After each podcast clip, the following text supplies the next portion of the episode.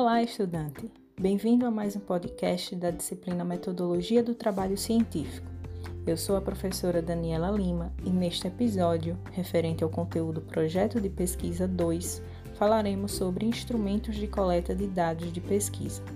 Após nossa conversa sobre os tipos de pesquisa no Screencast, vamos agora à coleta dos dados, que possui total relação com o tipo da pesquisa, pois é justamente pelos procedimentos adotados na coleta dos dados que justifica-se a adoção do tipo de pesquisa quanto aos procedimentos. São diversos os instrumentos que podem ser utilizados para coletar dados a fim de atender a um problema, à hipótese e aos objetivos da pesquisa. Aqui falaremos de alguns deles, os mais comuns nas pesquisas. São eles: questionário, formulário, entrevista, análise documental, observação e diário de campo. O questionário é constituído por uma série ordenada de perguntas que devem ser respondidas por escrito pelo informante, sem a presença do pesquisador. A linguagem utilizada no questionário deve ser simples e direta, para que quem vai responder compreenda com clareza o que está sendo perguntado. Em relação aos tipos, o questionário pode ser aberto, fechado ou misto. No questionário aberto, o informante responde as questões livremente, da forma que desejar.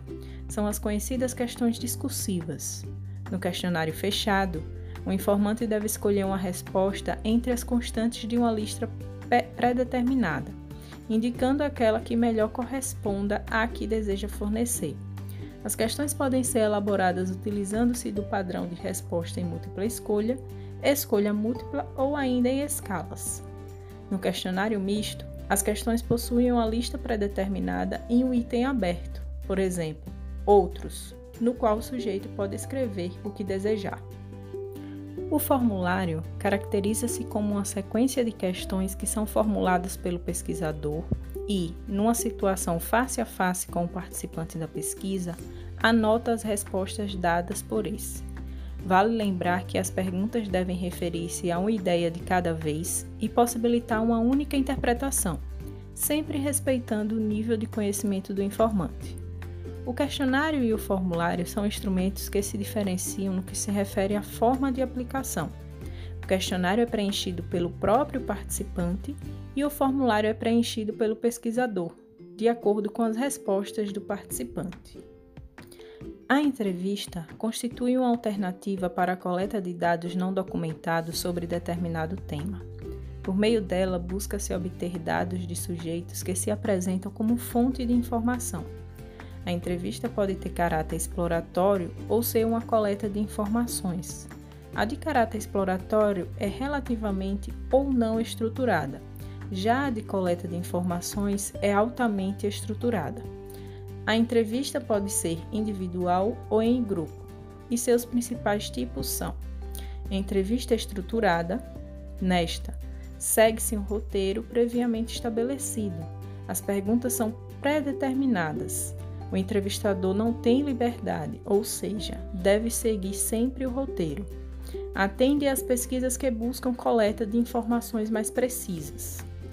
Já a entrevista semi-estruturada o pesquisador organiza um conjunto de questões por meio de um roteiro sobre o tema que está sendo estudado, mas permite e às vezes até incentiva que o entrevistado fale livremente sobre assuntos que vão surgindo como desdobramentos do tema principal.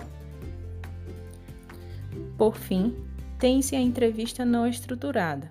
Nela, o entrevistado é solicitado a falar livremente a respeito do tema pesquisado. Ela busca a visão geral do tema é recomendada nos estudos exploratórios. A análise documental envolve a investigação em documentos internos de determinada organização ou documentos externos, que são os documentos governamentais de organizações não governamentais ou de instituições de pesquisa.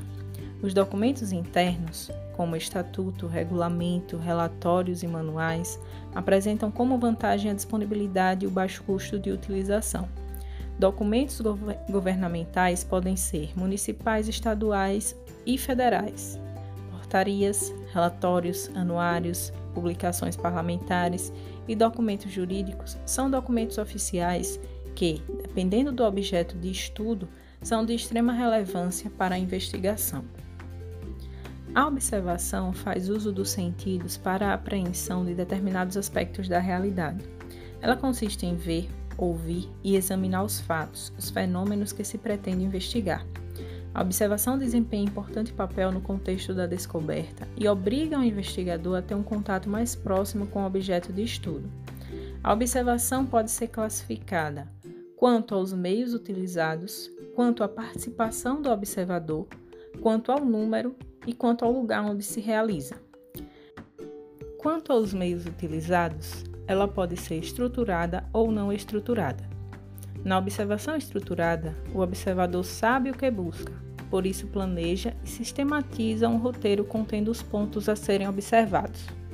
Na observação não estruturada, o pesquisador não tem planejamento e controle previamente elaborados, e ela se dá de maneira ocasional.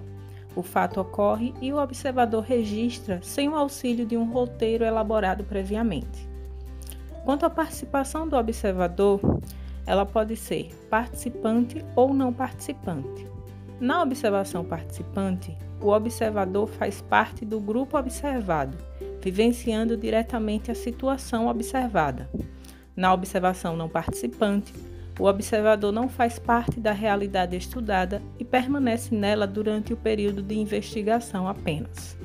Quanto ao número, pode ser individual ou em equipe, na observação individual, ela é feita por um pesquisador apenas, enquanto na observação em equipe, essa é realizada por uma equipe de pesquisadores. Quanto ao lugar onde se realiza, a observação pode ser na vida real, por meio de trabalho em campo, ou em laboratório.